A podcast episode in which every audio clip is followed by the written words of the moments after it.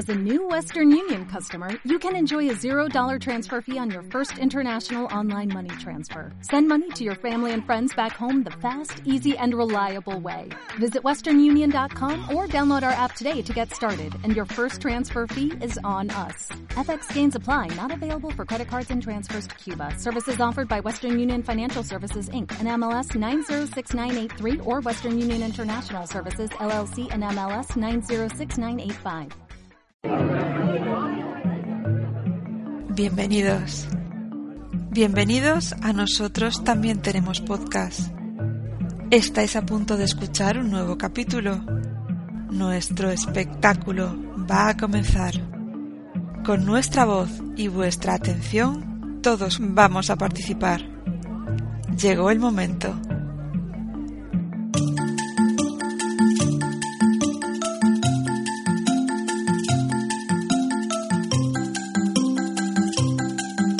Buenas, Howard. Muy buenas, Showmeco. ¿Qué tal? Estamos en qué? El capítulo 3, ¿no? No, yo creo que es el 2. El 2. Sí, Ah, bueno, porque ten en cuenta que el primero fue el 0. no cuenta. Sí que cuenta, pero numéricamente Sí, no, vamos no. a decir que el podcast serio empezó el pasado del Hobbit, Sí. que no sé si quieres comentar algo de él.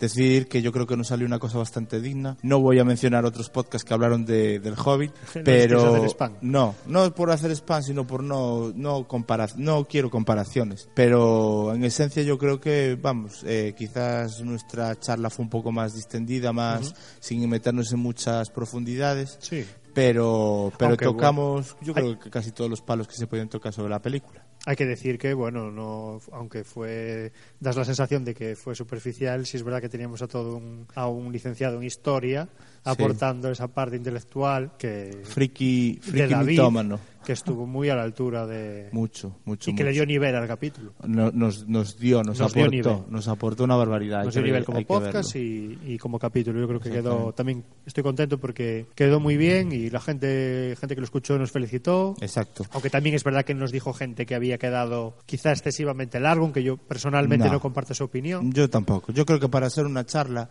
no puedes tampoco cohibir a la gente. Si no, se convertiría en pregunta-respuesta, pregunta-respuesta y quedaría la cosa más sosa. Bueno, en cualquier caso, si les pareció corto, que se agarren los machos con... No, Con- si les apareció largo, Es- que se agarren los machos con, Con lo que el viene hoy. que tenemos preparado hoy. Muy bien. Eh, lo que sí es agradecer a todo el mundo que nos hizo comentarios tanto en iVoox como en, en el blog y sobre todo por Twitter. Este tema de la inmediatez que tiene Twitter, pues nos, no- el feedback es más rápido con los, las personas que nos quieren hacer algún comentario y agradecemos muchísimo, muchísimo todo el mundo esta, esta aportación. Eh, de todas formas, yo creo que aprovechando esto, también querríamos decir que todo el mundo, todo, todo el que pueda, nos, nos ayude y nos, nos comente más cosillas. Entonces, si quieres, ya pasamos primero, antes de entrar ya en el capítulo del- de la migración, con los métodos de contacto. Perfecto, vamos allá.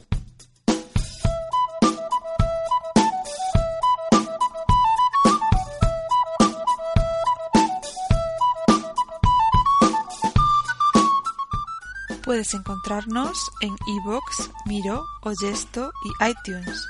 También tenemos blog nttpodcast.blogspot.com y si quieres puedes contactar con nosotros podcast nttp@gmail.com o en Twitter arroba nttpodcast.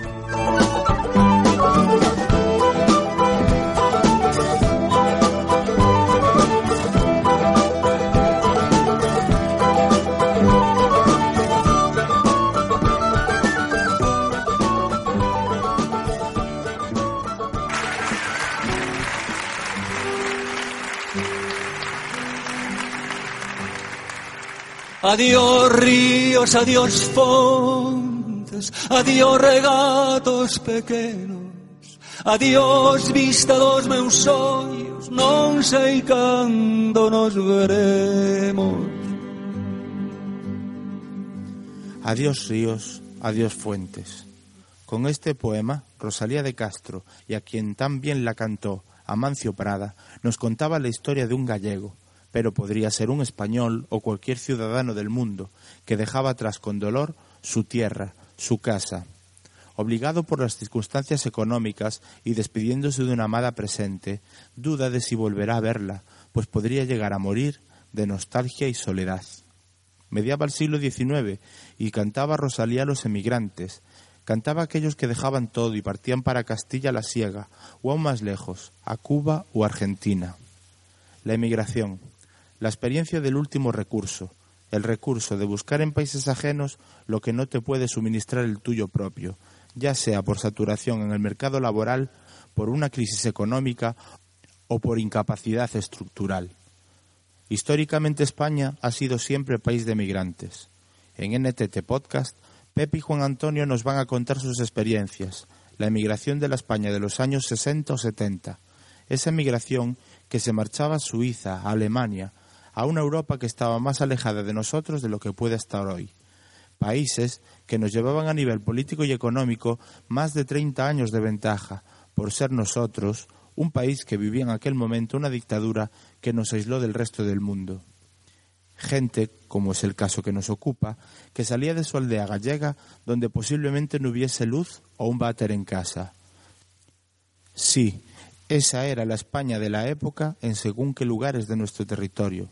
Y se iban a países donde se encontraban con sensores de movimiento en los lavabos, escáner de huella digital o escaleras mecánicas para acceder a sus empresas. Gente al fin y al cabo, que a lo único que estaban acostumbrados era salir con las vacas o arar la tierra, trabajos durísimos. Poder juntarse en el bar de turno, ahí siempre era donde primero llegaban las mejoras, y poder ver la única televisión del pueblo o hacer una conferencia con otro lugar en el también único teléfono. Imaginaos el choque cultural y psicológico de toda esta gente que se marchaba sin estudios, sin formación profesional y con la única aspiración de juntar unos ahorros para venir y hacerse una casa o poder emprender una nueva vida con el retorno. Porque sí, eso es cierto, la gran mayoría de la gente que se marchó en esa época era para volver a su España querida, como decía Juanito Valderrama en su canción El emigrante. Hoy, 2013, no hay dictadura, pero sí una crisis galopante, que aunque dicen es a nivel mundial, en España los jóvenes y no tan jóvenes nos está sometiendo al látigo de los recortes y el paro, el drama de tener que partir por no encontrar una salida laboral. Como ejemplo de esta España tenemos a Santibarro, formado, preparado, pero como su país no tiene instrumentos para encauzar laboralmente esa formación, tiene que salir a Alemania, a que le reconozcan esa capacitación que, y esto es lo paradójico, España le ha dado.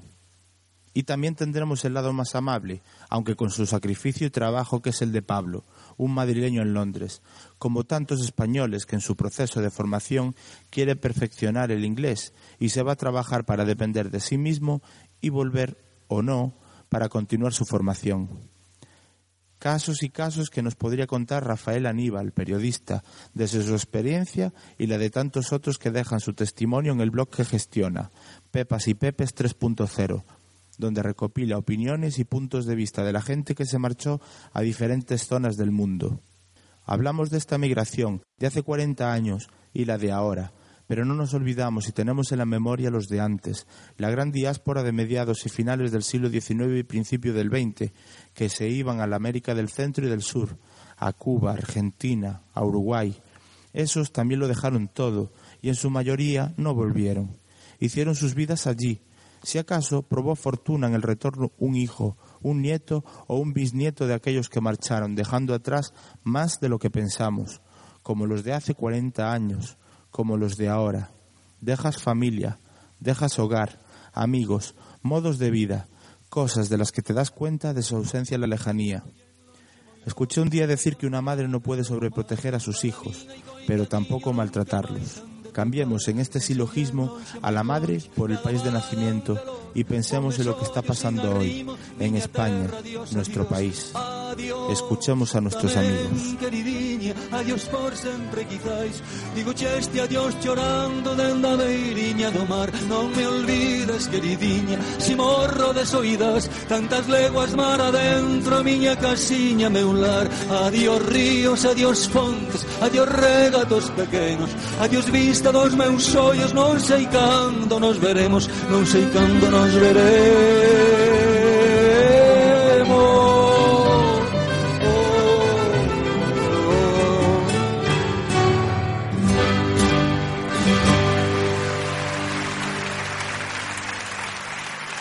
Empezar vamos a hablar con Pablo. Eh, este chico ya nos lo vamos a escuchar ahora, está en Londres y es la cara más amable de la inmigración, si cabe decirlo de alguna manera. Es estudiante y va a perfeccionar el idioma. Vamos con él. Hola Pablo. Hola, buenas, ¿qué tal? Estamos con Pablo Martínez Cid, tiene 23 años, el próximo junio cumplirá 24, es licenciado en Economía en la Universidad Carlos III de Madrid y bueno, vamos a hablar de su caso en concreto, pero como el de él hay bastantes, bastantes más. A ver, en el tema de la universidad y de, en qué estás licenciado no me he equivocado, ¿no?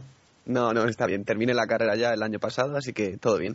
Bueno, ¿cuáles fueron los motivos que te llevaron a tomar la decisión de irte a estudiar o, mejor dicho, a perfeccionar el idioma a Inglaterra, a Londres? Sí, bueno, pues como te he dicho antes, terminamos la carrera en mayo de, del año pasado, de 2012. Como en economía el inglés es muy importante, todos los textos, todo las, lo escrito anteriormente está en inglés. Si quieres seguir avanzando en la economía, en tus conocimientos de, económicos, tienes que, tienes que tener un nivel de inglés muy alto. Entonces, como aquí en España ese nivel de inglés no lo podíamos adquirir, decidimos, entre un compañero y yo, decidimos venirnos para aquí eh, para perfeccionar el inglés y en noviembre llegamos aquí a Londres. Eh, ¿Os buscasteis la vida vosotros o recurristeis a alguna agencia para gestionar trámites, búsqueda de residencia y estas cosas? Pues bueno, al principio que queríamos venir un poco por nuestra cuenta, pero bueno, como tenimos, tuvimos mucho tiempo para mirar todo, porque desde mayo hasta noviembre tuvimos todo el verano para mirar, pues estuvimos consultando un par de agencias desde España que te, ya venían con trabajo, te buscaban la casa y demás, y al final nos decantamos por una de ellas, la que nos pareció más barata, la oferta y demás, y entonces esta agencia lo que nos ofrecía era, nos encontraba piso aquí en Londres, nos, nos pedía cita para, para sacarnos el NIN, que es lo, como el número de la seguridad social que nos permitía trabajar, nos abrían cuenta en un banco aquí en Londres y también una de las cosas más importantes es que también nos daban una tarjeta SIM con un número inglés para poder ponernos en contacto con, con empresas para buscar trabajo y para poner el currículum y que nos llamaran a ese número. Eh, una curiosidad, una pregunta así tonta, ¿de qué compañía es? Eh, se llama Renar Resources, es una agencia que encuentra, te encuentran tanto trabajo como, como residencia aquí. Yo lo digo más que nada porque si después nos escucha alguien y ve que puede ser una, opción, pues tú lo apuntas desde tu experiencia. La experiencia con ellos, entonces, bien. Buena, sí, sí, sin problema. Estuvimos dos meses, que es el mínimo que nos pedían de contrato con ellos, pero bueno, luego ya lo dejamos y ya encontramos piso por nuestra cuenta y demás, pero vamos, los dos meses que estuvimos con ellos nos ofrecieron un par de casas para poder ver y elegir entre ellos, así que bastante bien, sin problemas. Que os ayudaron bastante en lo que es estableceros en el país. Bastante, bastante útil, la verdad. Y ahora vamos a ver, la búsqueda de trabajo en Londres, ibais, no ibais con nada palabrado, me imagino, eh, ibais a la aventura, entre comillas, y tuvisteis que moveros mucho echando currículums o bueno, eso, cuéntanos cómo fue la política activa de búsqueda de empleo. Sí, la verdad es que tuvimos, tuvimos bastante suerte porque bueno, aunque estuvimos la primera semana, nos pateamos Londres, todo el centro de Londres, echando currículums, tanto en restaurantes, en restaurantes de comida rápidas y más pequeñitos, en tiendas de ropa, en, en de todo todo tipo de comercios y la verdad es que no tuvimos mucha suerte con eso, pero sí tuvimos suerte porque en uno de los pisos que nos quería enseñar la agencia, que nos ofrecía como, como casa para vivir, nos encontramos con unos chicos así también jóvenes de nuestra edad, que eran chicos italianos, portugueses, había de todo un poquito y que venían así como nosotros a aprender el inglés, o sea, no venían a trabajar ni nada. Y nos dijeron que bueno, que si estábamos buscando trabajo, que si ya teníamos, estuvimos hablando un ratito con ellos y nos dijeron que bueno, que si no teníamos trabajo, que ellos conocían una agencia de aquí de trabajo temporal, que lo que nos hacía que, que te buscaban trabajo. Entonces nos dieron la tarjeta, nos pusimos en contacto con esa agencia y la verdad es que tuvimos mucha suerte porque a los tres días ya estábamos trabajando con ellos. Cuando os vais de España, desde Madrid, y llegáis a Londres el primer día, con tus maletas atadas con un cordel, tu boina en la cabeza, ¿a dónde, a dónde vas? ¿Qué te encuentras?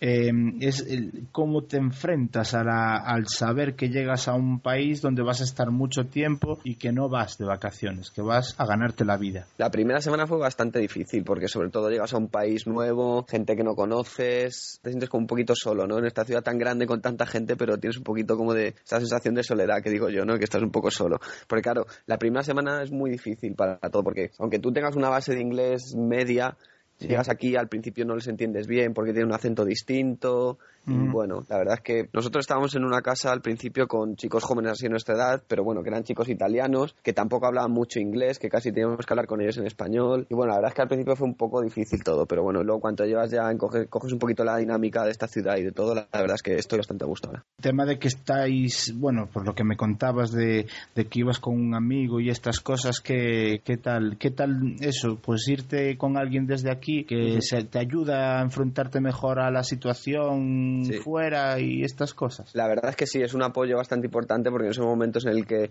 necesitas como amigos, tu familia, y les echas de menos, pues ven- venir con un compañero con un compañero de la, de la universidad durante cuatro años, pues la verdad es que me ayudó bastante. Pero bueno, como digo yo, es un arma de doble filo porque es bueno en esos momentos, pero también es malo porque al pasar mucho tiempo conviviendo con él en casa y demás, como no, no hablas inglés, no te fuerzas a esa necesidad de tener que hablar inglés para todo. Claro, yo hablo inglés en el trabajo, pero Claro. de cuando llego a casa, en la puerta de casa para adentro, cuando estoy con él hablamos en español. Entonces Claro. ahí no practicamos tanto como me gustaría, por así decirlo. No te exiges, vamos. Llegas a casa y como llevas todo el día hablando en inglés y en casa te estoy con mi compañero, puedes hablar en castellano, pues en vez de exigirte el venga, voy a pensar en inglés, voy a intentar explicarle, voy a intentar, pues recurres a lo fácil que es hablar en español y te olvidas y pasas. Y la verdad es que eso es el punto negativo de venir, venir con alguien conocido o de juntarte con, con muchos españoles aquí en, en Londres. A ver, háblame de las condiciones laborales, lo que sueles cobrar o lo que te pagan, mejor dicho, lo que te exigen en- de capacitación en cuanto al trabajo. Supongo que el idioma será un, un punto en contra. Sí, la verdad es que lo del idioma es un poco un hándicap aquí porque nosotros que en España, seamos sinceros, el nivel de inglés es bastante bajo, medio. Entonces llegas aquí y solo puedes optar puestos de, de resta- en restaurantes de comida rápida o de, de lo que llaman aquí de kitchen porter, que es de limpieza en las cocinas, o de runner, que es llevar comida de un sitio a otro. Entonces la verdad es que al principio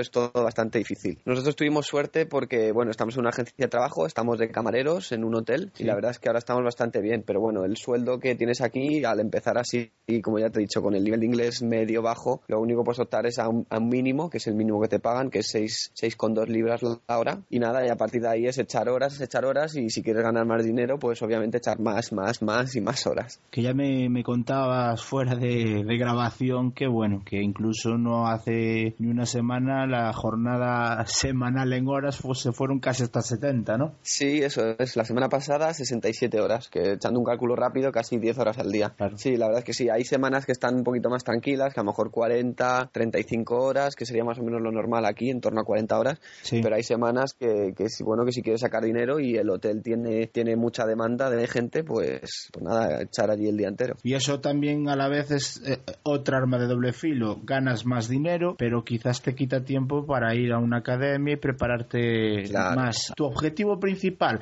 aunque estés ganando un dinero para poder tener una vida mejor, eh, te quita un poquito de esa preparación que querías hacer. Sí, claro, porque mi idea principal cuando vine aquí es, es aprender inglés, es perfeccionar el inglés. No era venir a trabajar, a ganarme la vida, a labrarme un futuro, por así Exacto. decirlo, aquí en Londres. Yo vine a aprender inglés, entonces, claro, es un arma de doble filo porque necesitas dinero para pagar esa academia. Entonces, ese dinero lo consigues trabajando. Claro. Pero claro, si trabajas mucho, no tienes dinero para, para. O sea, si trabajas mucho, no tienes tiempo para ir a la, a la academia. Entonces, es como la pescadilla que se muerde la cola. No sabes si trabajar más para tener dinero para poder pagar la academia o, o ir más a la academia, entonces ganar menos dinero y tener que recurrir a, a dinero ahorrado, a pedir dinero a tus padres. Entonces, pues bueno, hay que intentar encontrar un poco el equilibrio entre esas dos cosas. Poder ir a, poder ir a tu hora y media, dos horas diarias de academia o por lo menos intentar ir cinco horas a la semana, seis horas a la semana Sí. y luego a la vez poder trabajar para poder pagar la academia. Porque Sí, claro, sí. la academia aquí no, no es muy barata. Pero es lo que cuentas, ¿no? Entonces, claro, si te exigen una jornada laboral a veces de 12 horas, pues como para meterte en una academia al salir, vamos, si es que no te dejan tiempo ni para Claro, dormir. no. No puede Y además es un trabajo en el que estás todo el rato constantemente moviéndote de pie, no descansas en, en nada. Entonces, la verdad es que cuando terminas el trabajo, lo único que piensas es en llegar a casa y tumbarte, descansar y, y al día siguiente ya veremos. Cuéntanos, ¿a ¿cuál es tu horizonte? ¿Cuál eh, es o cuál era tu horizonte cuando em, saliste y Sí. cuál es el que tienes ahora después de la experiencia que llevas hasta hoy? Pues bueno, la, nuestra idea principal era, era aprender inglés, eh, perfeccionarlo, quedarnos un añito, 10 meses, un año, 14 meses más o menos, hasta tener un nivel bastante bueno y poder volver a España y, y hacer un máster en inglés allí en España. Pero bueno, tal y como están las cosas ahora, que hemos encontrado un trabajo más o menos estable, que podemos tener dinero, tenemos, tenemos acceso a unos ingresos, pues yo no descartaría si sale la oportunidad de poder realizar un máster aquí en Londres o incluso encontrar un trabajo más dedicado a lo mío, al tema económico, yo no descarto poder quedarme aquí. Entonces, nuestro horizonte, pues nuestra primera idea sería venir para un año, pero bueno, no descartamos que si encontramos alguna oportunidad buena, poder quedarnos aquí indefinidamente. Una preguntilla delicada en cuanto a la situación que tenemos en España hoy en día.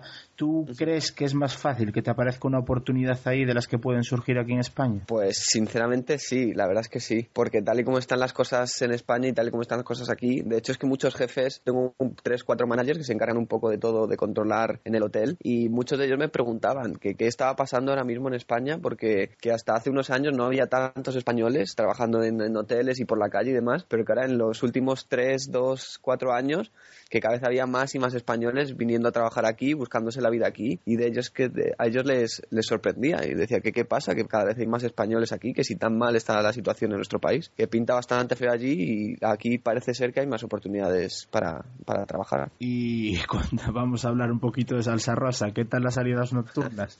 ¿Cómo, ¿Qué diferencias notas con respecto a España y si la gente allí que se cuida más a la hora de, salir o no?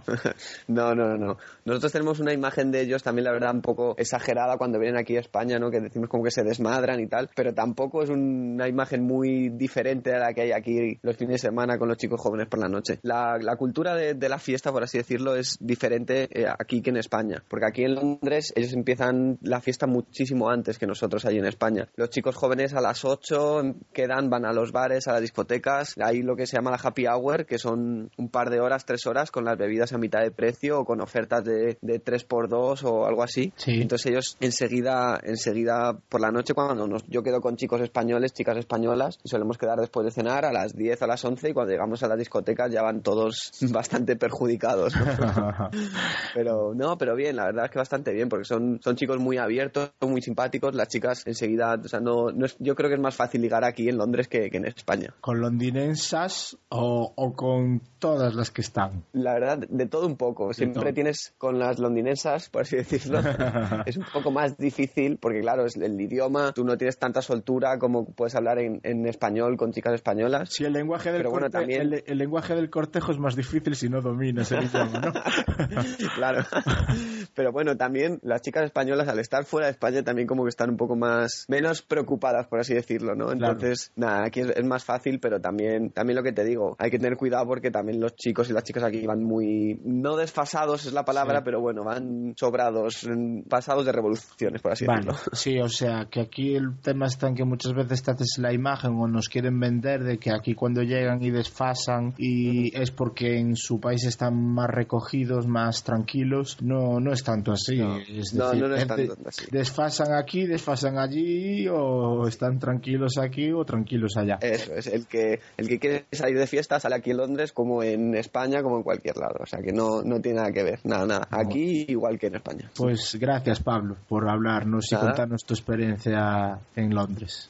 Gracias a vosotros. Nosotras también tenemos podcast. ¿Y ahora para dónde vamos, Pues ahora vamos a escuchar una muy interesante conversación que mantuvimos con dos personas, Antonio y Pepe, que emigraron a Suiza, cada uno en su caso particular, como es lógico, y en contraposición a esas dos personas nos hemos traído a nuestro, Sí, nuestro amigo, colaborador. ya colaborador habitual, Santi Bart. Santi Bardo desde Alemania, que Ajá. nos ha contado su experiencia actual allí.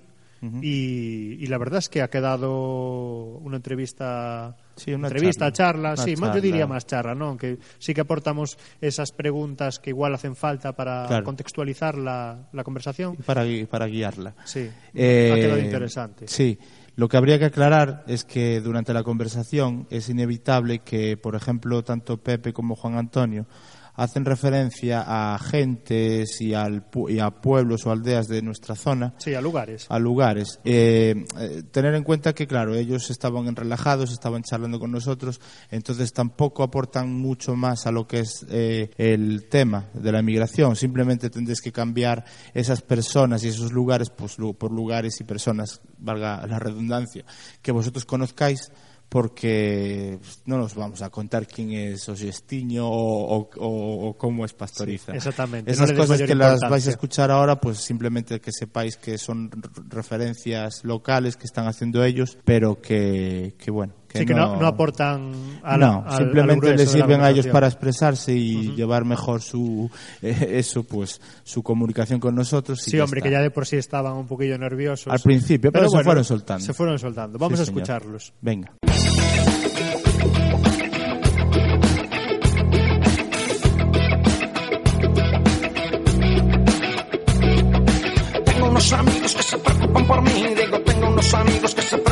Vamos a charlar aquí con, con, Con el antes. con el antes y con el ahora de el antes, la sí. emigración. Trajimos a tres personas para que nos cuenten su experiencia en sus salidas de España. Sí, dos de ellas pasadas, Y de hace...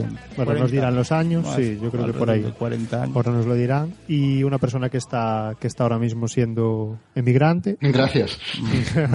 ahí lo tenemos. Bueno, eh, vale, pues ya que hablaste ahora, decimos que es Santibardo, entonces... Que ya estuvo con nosotros. Te vuelves a presentar, dinos en dónde estás, porque aquí va a ser muy importante el lugar donde... Aunque ya lo dijimos. Exactamente, pero, Pero bueno, bueno, que se repita. que Lo que pasa lo es que yo creo que incorporaremos algún oyente nuevo, ¿no? Sí. Que se presente. Vale, Venga. venga. Santi, dale ahí. Bueno, pues me llamo Santi, me vine hace cosa de, de un año. Eh, bueno, yo estudié informática, hice un máster, empecé ahí a hacer un poco el tema del doctorado mientras compaginaba con proyectos de investigación. Y bueno, un buen día pues empezó a menguar la cosa de los contratos. Entonces dije que bueno, quería lo mejor para mi carrera y entonces me vine aquí a Alemania. Ahora mismo estoy en la parte sur, en Baden-Württemberg, en la zona de Stuttgart, que es una de las partes más importantes de, en temas de industria en Europa. Ujú. O sea que hay un tema potencial ahí de Y, industria, ¿no? y nada, bueno, estoy aquí para contar mis experiencias. Muy bien. bueno, sí, esa tenemos... fue la principal causa. Hay, sí, hay, hay, hay, un, hay tema, ¿no? Industrial por ahí. Sí, eh, está una, eh, bueno, un concepto comercial así que, que dicen las, las cuatro partes de Europa más potentes, ¿no? En temas de industria. Una es esta aquí en Alemania, otra sorprendentemente es Barcelona. Y después hay una creo que en Italia y otra en en no sé dónde. Sí. Y son, son áreas en las que se concentran muchas empresas.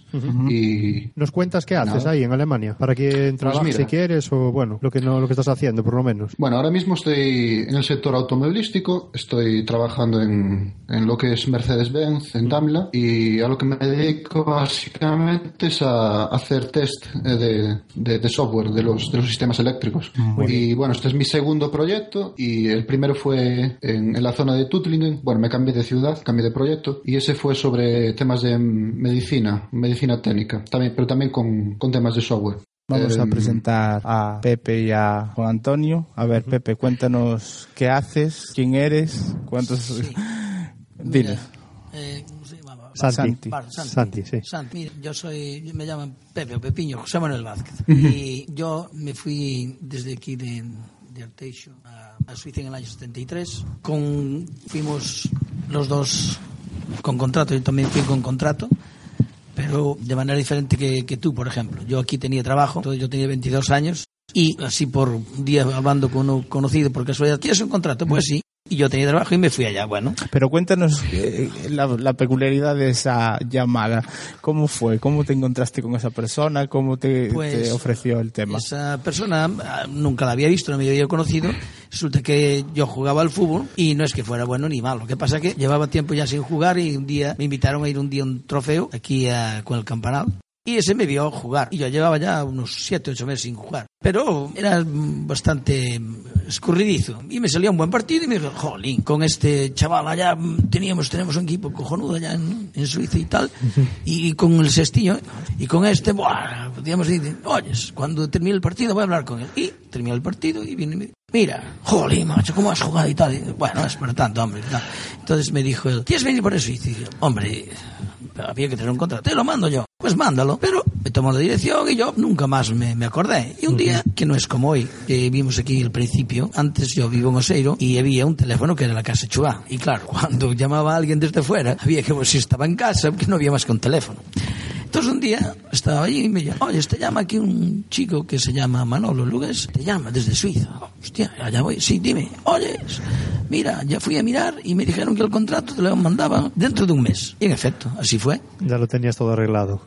Claro, me mandaron el contrato. Oye, pero ¿con qué vista además? ¿no? El tema fichaje deportivo Es que- estrella, el contrato sí, al final sí, era sí, la, sí, la sí. segunda. Era una, era una era forma una de excusa, comprarlo. Era una excusa. al- el contrato al era la excusa de llevarse al futbolista. turno. No, pero, pero vas a ver, lo curioso del asunto es que él me manda un contrato de albañil y yo era fontanero, trabajaba aquí de fontanero. Sí. Bueno, entonces yo digo, pero tú me mandaste un contrato. No, no te pregunto que es para aquí, que ya veremos. Y yo, claro, yo soy hijo único, ya no tengo no tenía ninguna familia. Y ellos se llevan el tiempo, pero cada uno hacía su trabajo, ¿no?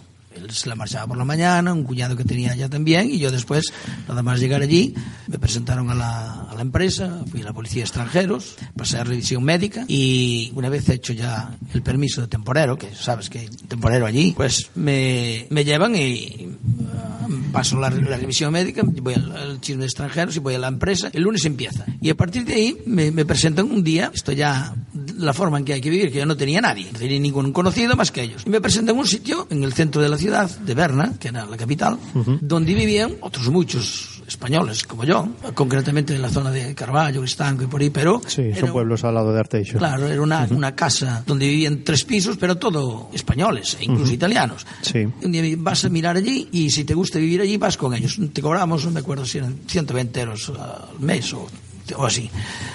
Entonces voy allí, pero llego por las tardes y te puedes imaginar, todos vienen a trabajar y no es como hoy, estamos hablando de 40 años, todo cada uno con su casete, viva España, cartas de barajas, un ruido, una cocina. Yo no, no, yo aquí no quiero, yo voy por otro sitio, bueno, pues te ofrecemos otro sitio. ¿Y dónde es? Pues mira, como el centro de Coruña, e ir a vivir pues a Pastoriza, un bosque, en Bumble se llamaba, Mm. es maravilloso. A una aldeilla, ¿no? No, sí, sí, pero ya eh, había grandes edificios también, pero un poquito a, a la periferia.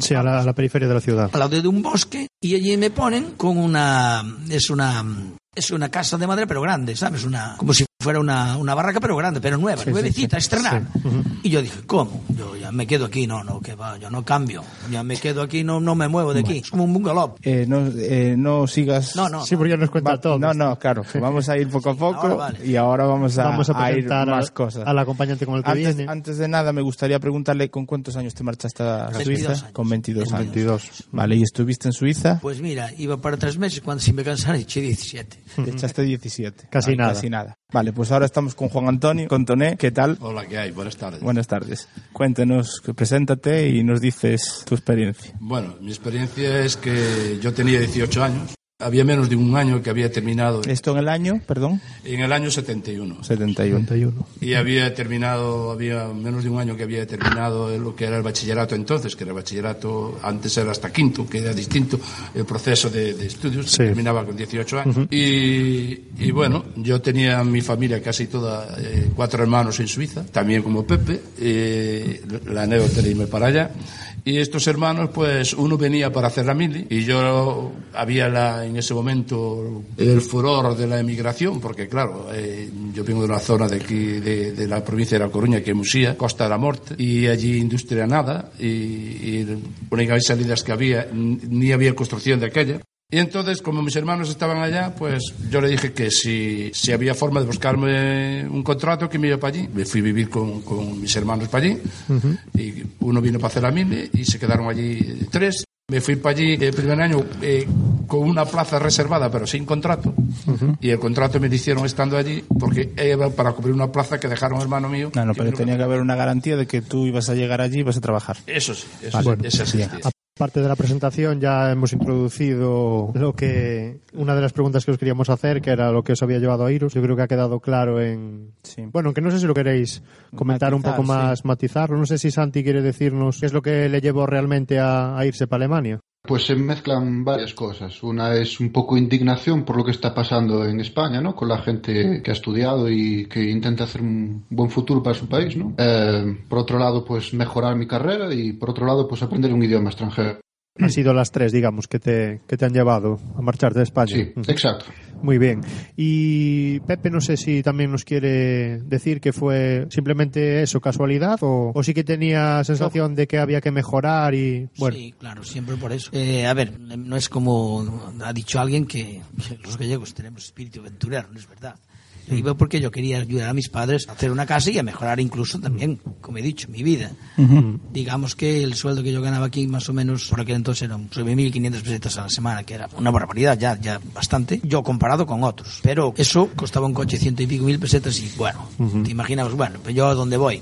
Ya. Entonces vas y vas a buscar siempre algo, indudablemente que eh, la emigración te hace entender muchas cosas, porque la, la visión que tienes una vez que estás fuera de tu país no la tienes estando aquí en él, Ya, ya me- sin lugar a dudas. Yo me imagino que no. Aparte hay otra cosa. Por ejemplo, la primera cosa que a mí me sorprendió fue llegar y resulta que, bueno, me sigue sorprendiendo más adelante, pero después ya te habitúas, que yo fui con este amigo nuestro, con, con el...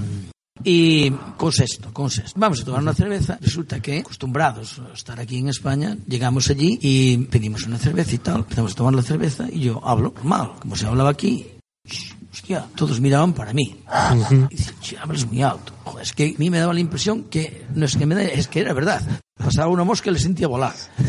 Es que es la, es la imagen, es la imagen que se Sí, dice siempre. de los que españoles, dónde ¿no? están los españoles cuando vas a un país ruidosos. extranjero porque son muy ruidosos. esa sensación que se ve, y eso yo lo vi en una película que es un franco 14 pesetas, Sí, no sí, sé no, si no, la pudisteis ver, es que es, matemática, se ¿eh? ve. No sé si Santi tiene esa sensación en Alemania. No, hombre, yo creo que no depende de la nacionalidad. O sea, No. yo cuando he viajado se me han cambiado, digamos, los prejuicios, estereotipos, te abre la mente. Y yo creo que depende de la persona, no tanto de la cultura. O sea, porque yo aquí me he encontrado también gente como España o incluso peor. O sea, No, ya. Sí, sí, ¿no? Hay que decir que puede O sea, de depender del todo. país. Quiero decir, no es lo mismo Alemania que Suiza. Suiza Puede siempre sí, tiene sí. esa Sí, ese aurea sí. de igual de calles muy limpias, gente muy educada, muy reposada. Igual Alemania puede ser una Algo más. Bueno, de hecho la imagen que de los alemanes cuando vienen con los equipos de fútbol y Sí. estas cosas de gente que viene a España a desfasarse y no es tanto así, realmente. Yo no creo que Juan me decía, ¿verdad, Juan, que eso había cambiado, que notabas que había cambiado de antes a ver, a hoy? Estamos hablando de 40 años de diferencia en, el- en la emigración. Ujú. Santi hoy está en una migración ya más selecta, y Santi sabe a qué me refiero. Sí. Es, una, es una persona cualificada Ujú. que fue allí por sus conocimientos, le-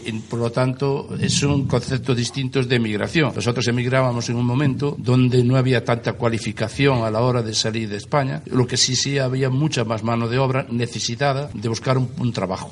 Y necesitada porque aquí, a lo mejor hoy está peor que aquella, pero eh, en aquel momento había una necesidad que era que eh, había escasez de cualquier tipo, eh, digamos, primordial de primera necesidad. Entonces había que salir. Era obligada.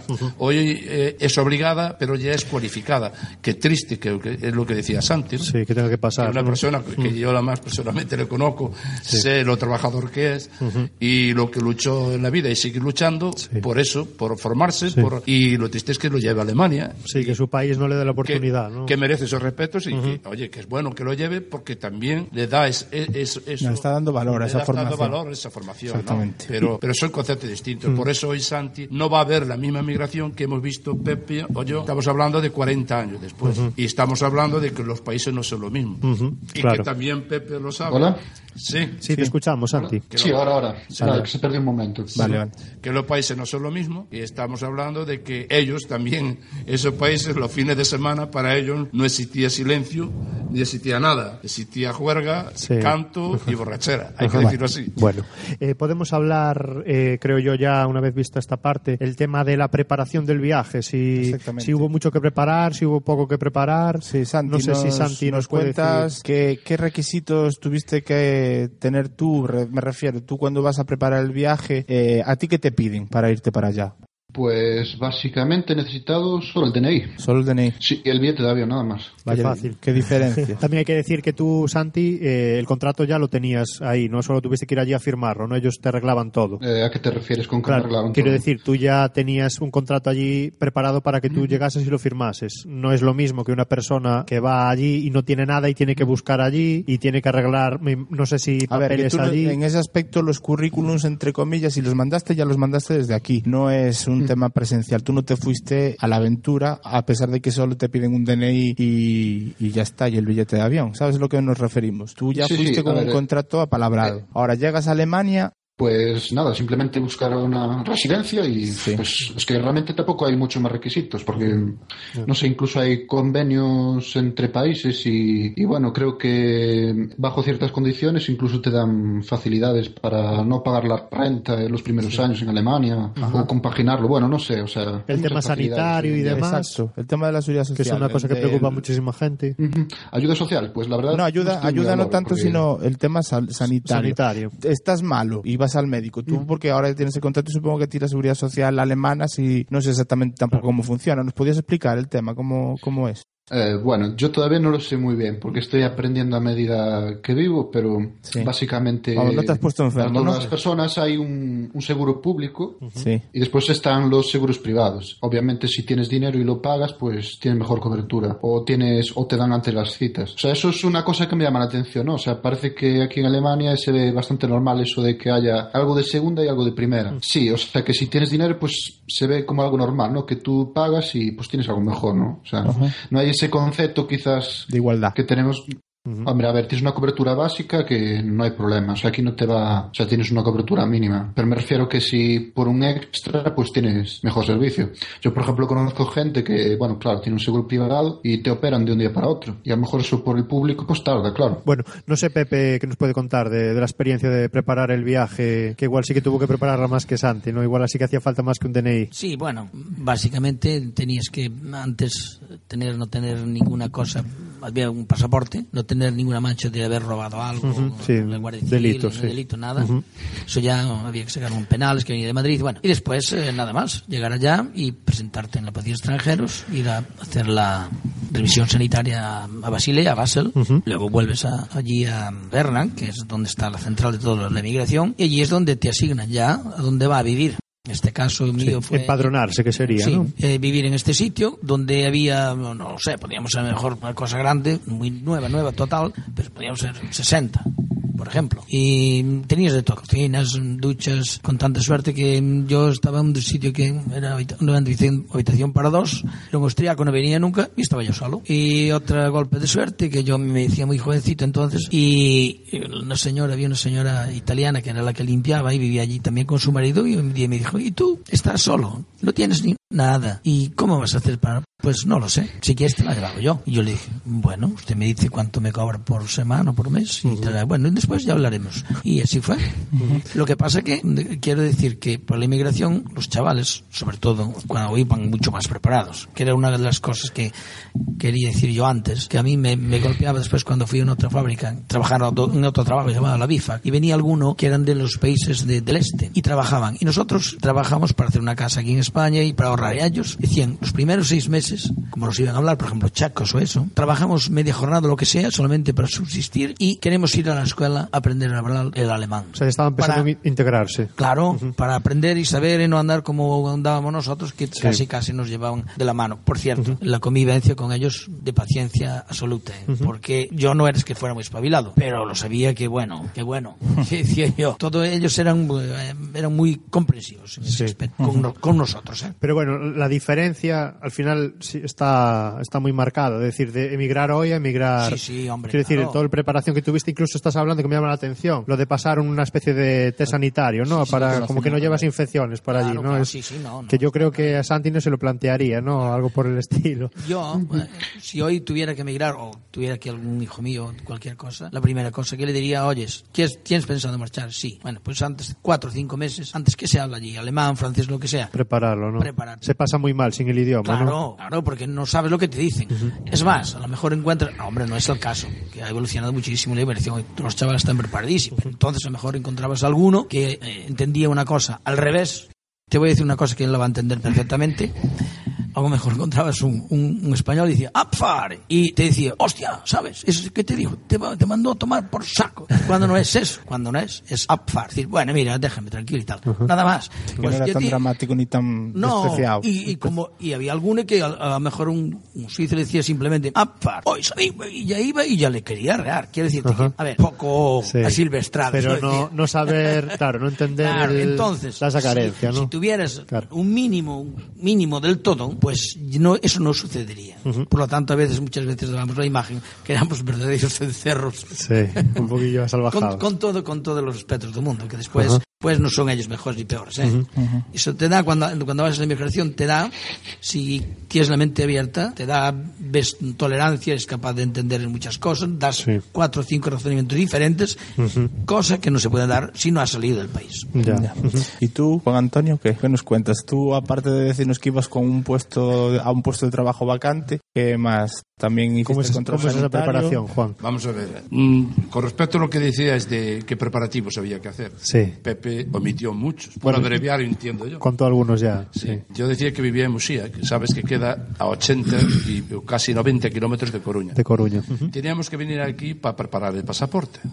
Pero luego tenías que ir a emigración, hacer colas de hasta 4 y 5 horas y por encima te trataban como auténtico eh, esclavo. Ajá. Llegabas allí, si llegaba la hora de cerrar, tenías que volver al día El siguiente. día siguiente. Y te echaban. Eso allí, en el, en el país, en No, Suiza. no, hablo aquí. en España. Y para preparar lo que era el visado para marchar. Juan Flores. Y en Juan Flores. Eh, yo ya he visto como a la persona responsable le tenían que, que- que ir a la cara por maleducado y por la prepotencia que había. Entonces, estamos hablando del 71, que fui yo, Pepe el 73. Eh, era otra España, era Claro, otros sin nada que ver, ¿no? Y luego a llegar allí a, a a Suiza, pues yo cuando llegué a Suiza, igual que Pepe, podía llevar cualquier cosa y claro, como, como no querían que llevaras nada, que fueras allí lo más eh, perfecto posible para no llevar ningún tipo de contagio, pues lo Sí. primero que había que hacer antes de entrar en una empresa era hacer lo- una revisión médica, que ya la propia empresa te tenía. Sí. Había que hacer una inspección médica. Me imagino que Santi, eso ahora ya no hará falta. Antes no, a Santi no le hizo falta pasaporte, ya No. ves tú con el DNI. Sí, solo dijo el DNI. Son muchas cosas distintas. Estamos hablando de una migración de hace 40 años. Muy diferente, hablar, ¿no? hablar hoy. Sí. Y una cosa, que Pepe está hablando del idioma, pero es que tú tenías allí unas normas y tú ibas allí para cumplir las normas de convivencia. Que eso es la diferencia que yo noto en la inmigración que tenemos hoy en España, que parece que cuando critican es que no nos damos cuenta que nosotros fuimos emigrantes. Pero nosotros fuimos emigrantes que tuvimos que adaptarnos a los que no, lo- no- nos recibían. Y me imagino que a Santi le estará pasando lo mismo, aunque sean 40 años después. Porque la norma de convivencia la marca donde tú vas. No puedes ir tú marcándolo, no como un vecino mío que llegó allí y llevaba cinco años en Suiza Sí. y cuando vino de vacaciones le preguntaron, ¿ya sabes alemán? Y dice, no, pero la mayoría de los suizos saben gallego. No sé qué nos puede decir Santi sobre eso. ¿Tú has notado que, que sí que notas que tienes esa tener esa adaptación ahí al país o igual es menos brusca que igual la que nos está contando Juan? Sí, hombre, yo creo que en mi caso es muy poco brusca. O sea, porque en realidad, eh, digamos que el tipo de trabajo que yo hago, pues la gente normalmente ya. O sea, no, es tan- no depende tanto del país, ¿no? O sea, Es más Hay mucha educación, multicultural, sí, ¿no? no Igual hay podemos problema. decir incluso, ¿no? Muchas nacionalidades en, en, tu, en tu empresa. Sí, hay- a ver, no hay muchos, pero hay, hay bastantes, sí. Lo que me llama en cuanto, la atención en cuanto, pues, así a temas de roces culturales es aquí el tema de los turcos aquí en Alemania. Sí, que, bueno, los turcos son más bien dados, o sea, vienen aquí y quieren conservar su cultura aquí, o sea, tal cual. Ya. O sea, hay gente que se encierra en casas, que hacen como microfamilias, ¿no? y, y no aprenden alemán y, por ejemplo, hay polémicas, por ejemplo, porque quieren construir aquí mezquitas, incluso, pues yo qué sé, por ejemplo, dicen, bueno, queremos que poner aquí una mezquita y la hacemos más grande que la iglesia católica, ¿no? Porque solo... Sí, por el mero hecho de, de como una especie de decir aquí estamos, ¿no? Sí, Y la competencia, vamos. Lo que hacen las empresas, pero en religión. Sí, marcando ahí y yo esas creo que eso diferencias es un culturales. poco lo que pasa aquí en Alemania. El tema de los turcos, pues parece que se lleva un poco así así. Ahí. Bueno, Pero y- nosotros los españoles, los italianos, pues no, no hay tanto problema. Queda claro. Eh, si os parece, vamos a comentar así muy, muy brevemente cómo valoráis allí la experiencia que tuvisteis, Pepe y, y Juan, y, y la que tienes tú, Santi, en cuanto a, bueno, pues igual partes positivas y negativas de, de la experiencia. El idioma ya hablamos, pero bueno, quizá podemos hablar de la calidad de vida, de si estando allí se percibe que hay una calidad de vida mejor o no. Y bueno, no sé, lo que nos puedes contar. ¿Qué, qué nos dices tú, Santi, del tema de, de cómo te, de cómo te va por allí? Hombre, la verdad es que me va muy bien. Eh, el problema que tengo ahora es que veo que hay muchas oportunidades, pero no he, o sea, no, ahora el problema que tengo ahora es que no sé cómo convertirlas en algo real. O sea, yo tengo mentalidad emprendedora, pues tengo idea de futuro de negocios y tal. Entonces, claro, la- la- el problema que tengo ahora es que, claro, no hay oportunidades, pero sabes que es un caso contrario al que había aquí en No sabes por dónde tirar. La valoración Claro, es positiva y- de, de cómo te va entonces. Muy positiva. Sí, ¿no? muy positiva. Sí, porque aparte, bueno, me ¿Tú notas que tienes más aquí, calidad de vida que en entonces- España? Perdón. Que digo, si notas que tienes más, eh, más calidad de vida, percibes que vives mejor que, que, que, bueno, que lo que lo que tenías hasta ahora aquí antes de, de marchar. Eh, a ver, en lo que es la vida yo creo que tampoco hay tanta diferencia, tanto como parece, porque yo qué sé, escuchas cuánto es un sueldo alemán y dices es mucho dinero, pero también pagas muchos impuestos y las cosas son... Pero bueno, o sea, lo que es la vida tampoco hay tanta diferencia como parece, pero sí, o sea, digamos que si te proyectas puedes, puedes ganar mucho dinero y puedes, o sea, puedes hacer de tu vida también lo que, lo que tu talento te pida, ¿no? Y eso es lo que, algo que valoro mucho. Sí. Es algo que me sorprende, que tú eres una persona que, bueno, da igual el tema cultural o económico. Tú si vienes con unas ideas fundadas, te puede muy ir muy bien. Pepe, ¿qué nos cuentas de, de cómo fue por allí la, la cosa, la aventura? ¿Fue bien? ¿Fue mal? Sí, bueno, yo la encuentro positiva, pero quería hacer una pregunta a Santiago. Santi, allí, bueno, el primer año que llegué yo, te dan un permiso A que es temporero, tienes que salir diciembre fuera. Después, si consigues el permiso B, pues ya eres, estás, puedes estar todo el año y puedes traer incluso a la familia si tienes hijos y demás. Y después, una vez pasados 10 años, estaba en el C, lo cual te daba ya una opción. Tú puedes comprar una propiedad, puedes montar tu propia empresa. Cuando, teniendo el permiso B, el anterior, tenías que estar siempre bajo un patrón suizo. No sé si ahí en Alemania, una vez que entras y estás ya integrado, tú eh, puedes comprar una casa, en caso de que tuvieras dinero, fundar una empresa o cualquier cosa. O tienes algún, te ponen algún inconveniente, no sabes todavía, a lo mejor. No, nin- ninguno.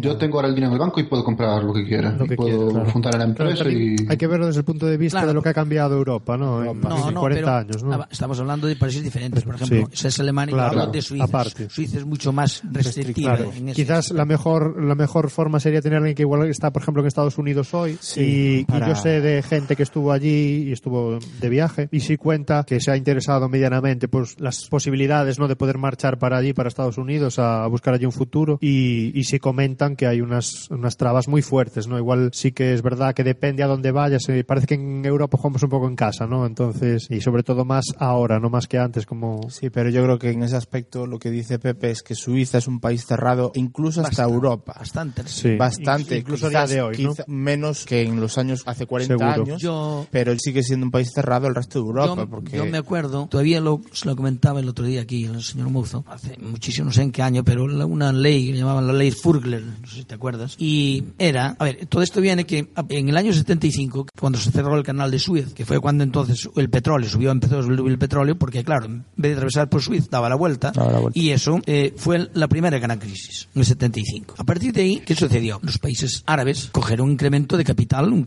en- inmenso, y entonces eran los patrones del mundo. Entonces ellos, como tenían mucho dinero, por ejemplo en Ginebra, tienen una mezquita y, y, bueno, muchísimas cosas. Yo tenía un amigo que era conductor de, mm, chofer del, del, Saudí, de la embajada y sabía de ese tema. Entonces, ¿qué pasaba? Como tenían tanto dinero, decían, bueno, pues yo voy a comprar, por ejemplo, por decir, voy a comprar todo lo que es artejo. No tengo dinero, ¿cuánto me pedís? Una burrada y ellos te lo pagaban. Entonces Fluger dice, no, no, no, a ver, eso fue el Parlamento y, no, no, no, aquí usted comp- compra tres o cuatro mil metros cuadrados y usted hace lo que le dé la gana, no más. Usted puede pagar la burrada que quiera. Fue la famosa ley Fluger, porque si no, con el tiempo, llegaría un momento que Suiza sería todo extranjera. Claro, había que- tan cantidad de gente que entraba Claro. en el país, ¿no? Que Claro, es como ahora, por ejemplo, en Castilla-La Mancha, leí el otro día que hay una, una- cantidad de terreno, unas 50.000 hectáreas que son, son de nadie y son dedicadas al cotocaza y eso venderán por metro, lo venderán a cuatro millonarios que comprarán a mansalva, ¿entiendes? Sí. Y para evitar eso, para evitarlo hay una... una ley. Por eso yo preguntaba que en Alemania posiblemente no sea igual. Bueno,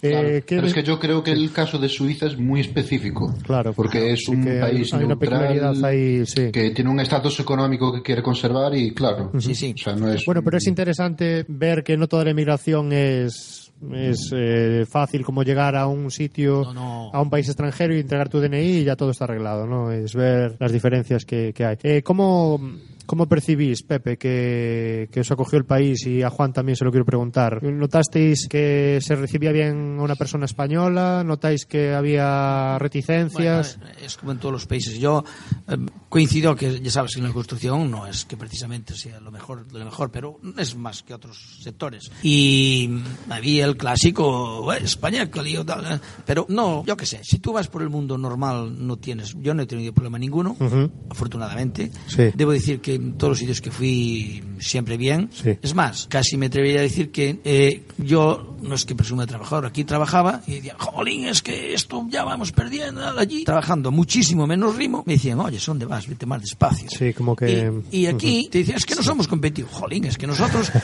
eh, yo me quedaba anodado porque trabajando, e incluso menos que aquí, me decían, uh, vas muy deprisa.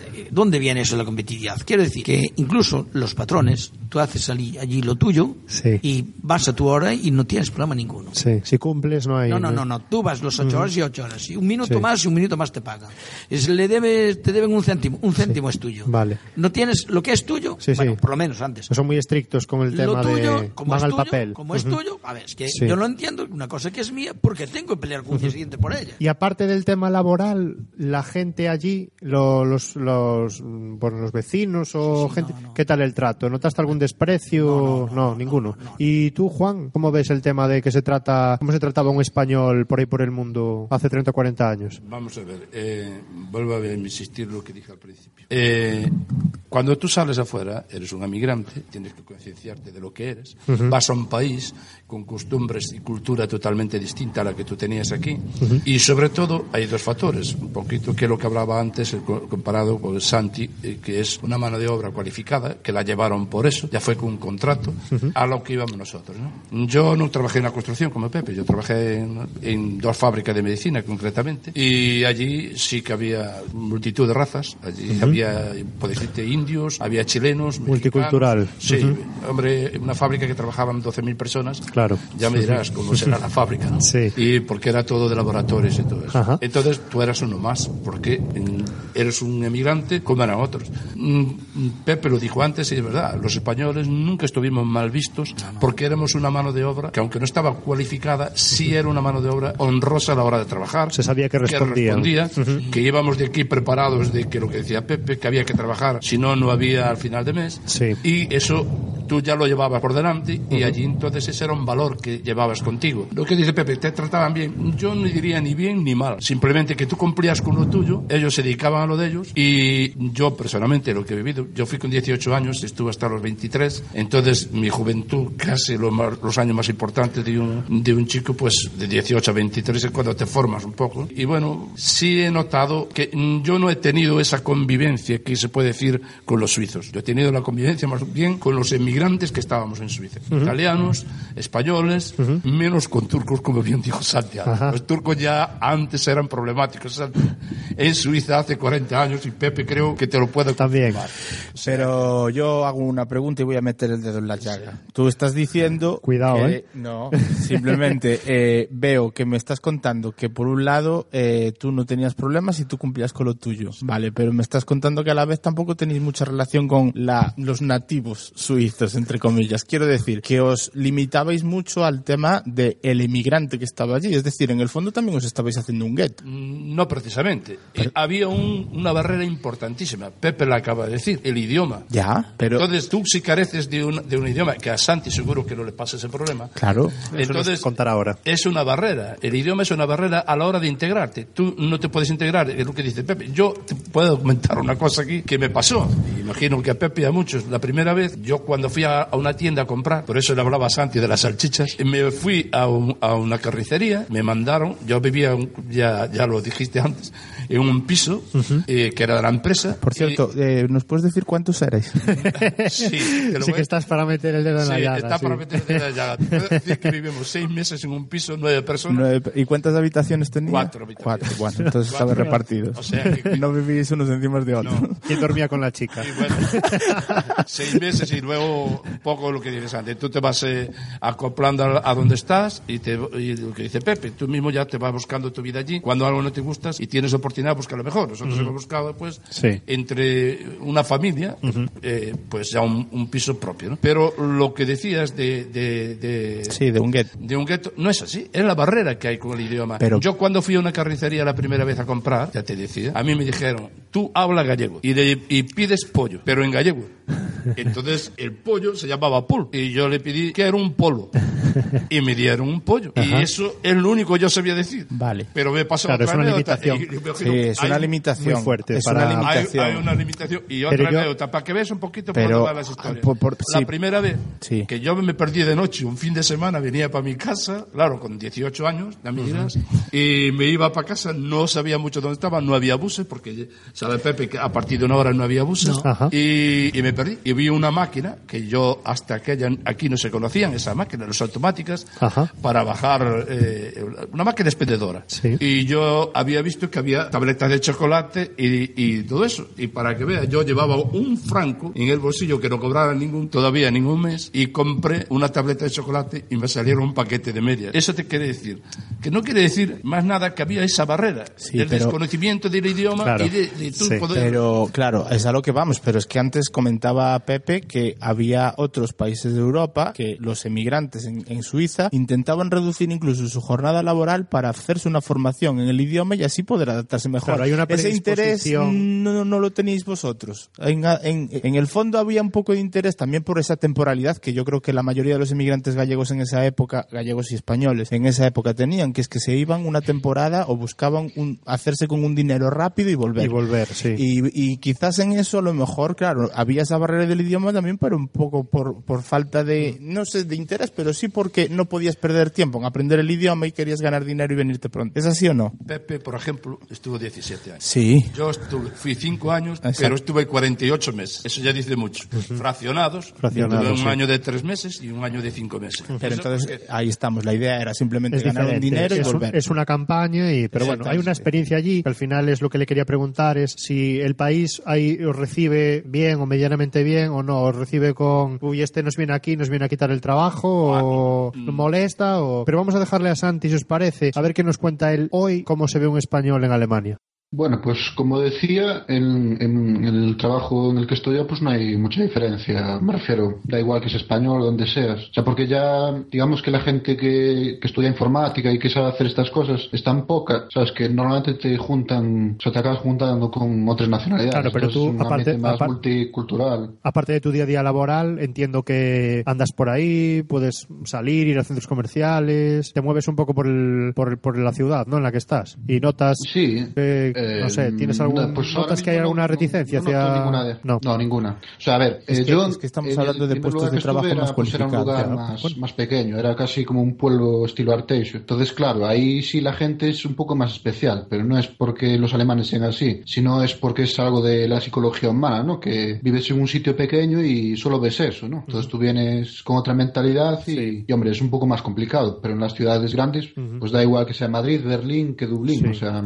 Hay ya una multiculturalidad tal establecida que no que pasas totalmente inadvertido, ¿no? Mm, Sí, de hecho, pues incluso me hace gracia porque hay gente que sabe que soy español y, y practican español conmigo. O sea, ¿Y cómo, cómo ves, cómo crees que se ve a un, al español como, como estereotipo? Eh, ¿tú ¿Cómo notas que somos gente que, que estamos valoradas porque estamos avalados por trabajo? ¿Crees que, bueno, pues las circunstancias que estamos pasando ahora no son las mejores y se nos toma un poco como, como igual pena que llegué a escuchar que hay en determinados sitios que donde el español pues dice, pues oye, qué pena, ¿no? Por lo que estáis pasando y es como un poco que incluso damos, no sé, es muy fuerte decirlo, ¿no? Pero que incluso que hay gente que parece ser que por ahí adelante se le está dando lástima, ¿no? Por, por ser español. Entonces, no sé tú qué opinas de eso. ¿Cómo crees que se nos valora por ahí fuera? a ver, yo creo que la valoración general es muy positiva. O sea, yo creo que se nos ve como gente, ¿sabes? Con energía, con, con ideas y que, o sea, con mucho potencial. O sea, digamos algo complementario a lo que son los alemanes, ¿no? Porque yo ya lo he escuchado varias veces, ¿no? Que cuando hay que hacer algo estructurado y planificado, pues digamos que el método alemán pues tiene más prestigio, pero cuando hay, no sé, que sacar la creatividad y sacar algo en poco tiempo, no sé qué, pues vamos, los es- españoles tenemos esa habilidad de autoorganizarnos y sacar algo. Exactamente, que nosotros somos más creativos, más artistas y ellos son más cabezas cuadradas, ¿no? Pues, a ver, un poco sí, porque, a ver, eh, ¿en qué son buenos los alemanes? Por ejemplo, haciendo coches Ya. o, o ingeniería clásica, pero Ya. ¿quién tiene capacidad de innovar haciendo cosas nuevas? Pues, Ya. Sí, pues sí, Estados Unidos, ¿no? sí, Principalmente, sí. o sea, con Facebook, eh, Google y todas estas cosas. Creo que Pepe nos quiere contar algo al hilo de eso, de lo que estamos comentando. Sí, bueno. De, de que estamos complementados con, con otras naciones por ahí para trabajar. ¿Cómo lo ves, Pepe? Sí, bueno, a ver, eh, en lo que a mi experiencia se refiere, eh, quiero decir que a los españoles eh, prácticamente no había sitio que no hubiera gallegos, vamos. Es decir, que era una gente trabajadora, digamos, la gran mayoría honesta, que honesta, legal, y entonces eso Tenían claro lo que iban. sí va creciendo y eso va haciendo que, oh, bueno, traes un obrero español, es casi una garantía de que es buena persona. Cosa que, por ejemplo, los italianos llevaban ya 20 años de diferencia con nosotros, Sí. debido a cuando se marcharon de la guerra mundial, y ellos ya, allí ya había comercios eh, italianos, porque claro, estaban, habían venido antes. De hecho, ellos habían cogido más o menos los trabajos que los suizos en este caso no querían, camareros y tal, que da la casualidad que después los mejores sitios, los que vinieron eh, fregando potas y eso, eran después los dueños de esos, de esos sitios, porque eh, los suizos también habían evolucionado, Sí. los hijos, eso, el- lo de los padres no le iba y se fueron haciendo nosotros con ellos. Y a nosotros, no, el concepto que yo tenía, nos valoraban pri- principalmente por eso, que éramos gente honesta y trabajadora. Que el suizo es más o menos como el alemán, va mucho por, por la línea del tren. Si es- un poquito el tren, casi no sabe cómo arreglar, no tiene inventiva. Ellos son muy buenos, pero en lo suyo, ¿sabes? Son poco creativos. Eh, Esos van, pero así. Y ahí, Cuadriculados. si ahora en el medio del camino le parece cualquier cosa que hay que hacer un dribbling, no. Hombre, lo, lo sabrá, claro que sí. Sí, pero son más no cuadriculados, son, sí. no son, más, Queda no son dados la- como nosotros. Como el latino es to- to- todo otra historia. Yo creo que es lo que, que lo que decía un poco Santi, ¿no? Que parece que igual falta ahí creatividad que nosotros parece que podemos aportar. Eh, pues yo creo que sin duda, ¿eh? porque digamos yo creo que esto tiene relación con las dos partes del cerebro, ¿no? Hay una parte ordenada, cuadriculada, y hay otra parte como que es más abierta, más, más creativa, ¿no? Y, Y unos desarrollaron y claro, una y otros otra. eh, sí, yo creo que sí, que hay esa cierta tendencia. Entonces, cuando juntas ser, ambas sí. cosas... El frío o sea, y el no calor, sé, estamos comentando que el clima alemán es más frío, entonces hay nos que, potencia una otra hay que hacer las cosas tal. Y los españoles, pues toda la vida, aunque en Galicia ya vaya, vaya por Dios los calores que pasamos, pero bueno, que somos más, más creativos porque estamos más de, de fiesta. Y- Eso se dice. ¿Sabes? A mí otra cosa que me eh, daba un poquito siempre, y aún me sigue dando, vamos, que ellos, los suizos, allí en Suiza, yo les decía siempre, eh, eh, porque tú España, Cali, eh, a ver, es que vosotros aquí estáis siempre, perdonando la frase, ah, acojonados, vamos, aquí no os movéis, estáis siempre aquí, que no, bueno, esto y lo otro. Y el vino os gusta como a nosotros, os gusta la, la baranda, y que al final le vamos siempre nosotros, pero joder, no hacéis más que salir por la frontera por Ginebra y ale, ya estamos en España, ya sois mucho peor que nosotros, ¿eh? porque nosotros aquí siendo, como digo eu, festixeiros, sabemos controlarnos. Y aquí, y que venimos de otra cultura, y vosotros estáis aquí acojonados y vais allá y os desmadráis, ¿sabes? ¿Cómo, ¿Cómo lo metemos? Es que nosotros, sí, pues sí, tienes razón y tal. Y una vez que empezaron a venir de vacaciones aquí a España, pues, joder, España es vivir. Yo he conocido Notaban esa calidad de vida que igual... Claro, decían yo, yo si tuviera trabajo en España, bueno, mandaba a mi país estaría al, ahí, ¿no? al carajo. Mm. Es al que el clima momento. tiene que ser muy, muy complicado, ¿no? No, no, no, pero era- Se adapta uno bien, sí. Ellos después, los chavales, la juventud, los, a ver, estamos hablando de 40 años, pero había ya chavales que incluso venían aquí. Yo conocí una chica, era profesora, que fui a la escuela con ella, que hablaba siete idiomas, y había estudiado en Salamanca, en la Universidad de Salamanca, y era la hija de un ministro, y no tenía trabajo, y ella podía pedirle trabajo a su padre, pero no, no quería trabajar en una biblioteca, y me decía ella, mira, yo, para vivir España, el problema, el trabajo, que no es estable, ¿sabes? No tienes, no puedes ser una vida. Si yo, yo me iba mañana para allá. Y además le gusta, le encantaba eso de, no sabes que eh, nosotros vamos y uno paga una cerveza, el otro otra, eh, uno cuenta un chiste, otro. Sí. Eso a ellos. Una es- alegría de vivir que igual a en eso otros a ellos les no falta, ese, claro, ese ya. Ellos no son capaces, salvo raras excepciones, que hay de todo, ¿eh? Sí, Bien, a ver. pero digamos que se nota la, la diferencia aquí, la vida latina que tenemos sí, y allí la vida nórdica, ¿no? Sí, sí, sí, sí, sí. Ujú. ¿Tú eso lo notas, Santi, allí? ¿Notas esa diferencia de, en la forma de, de vivir o notas que hay, pues bueno, son más serios? Hombre, a ver, respecto al clima, yo lo que puedo decir es que recuerdo que hasta la semana pasada así aún había nieve. O sea, hay, o sea, hay años que puede llegar marzo, abril y todavía estás como, como el sentimiento de que estás en invierno. O sea, y claro, eso tiene una influencia en lo que es la gente. Bueno.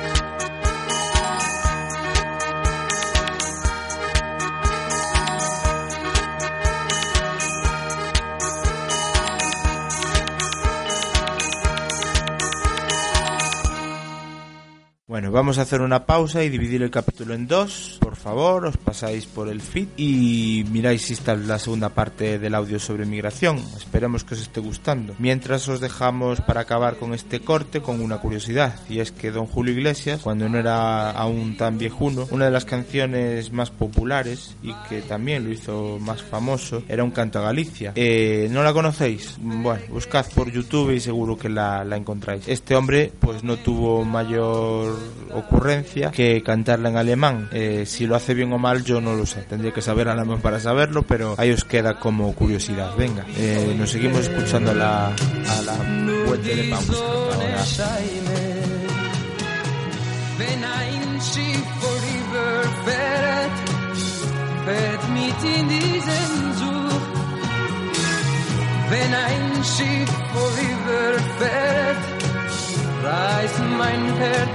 In zu dir.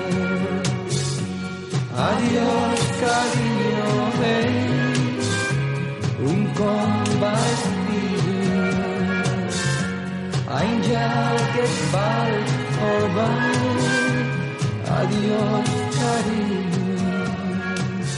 Sonnentag zum Träumen.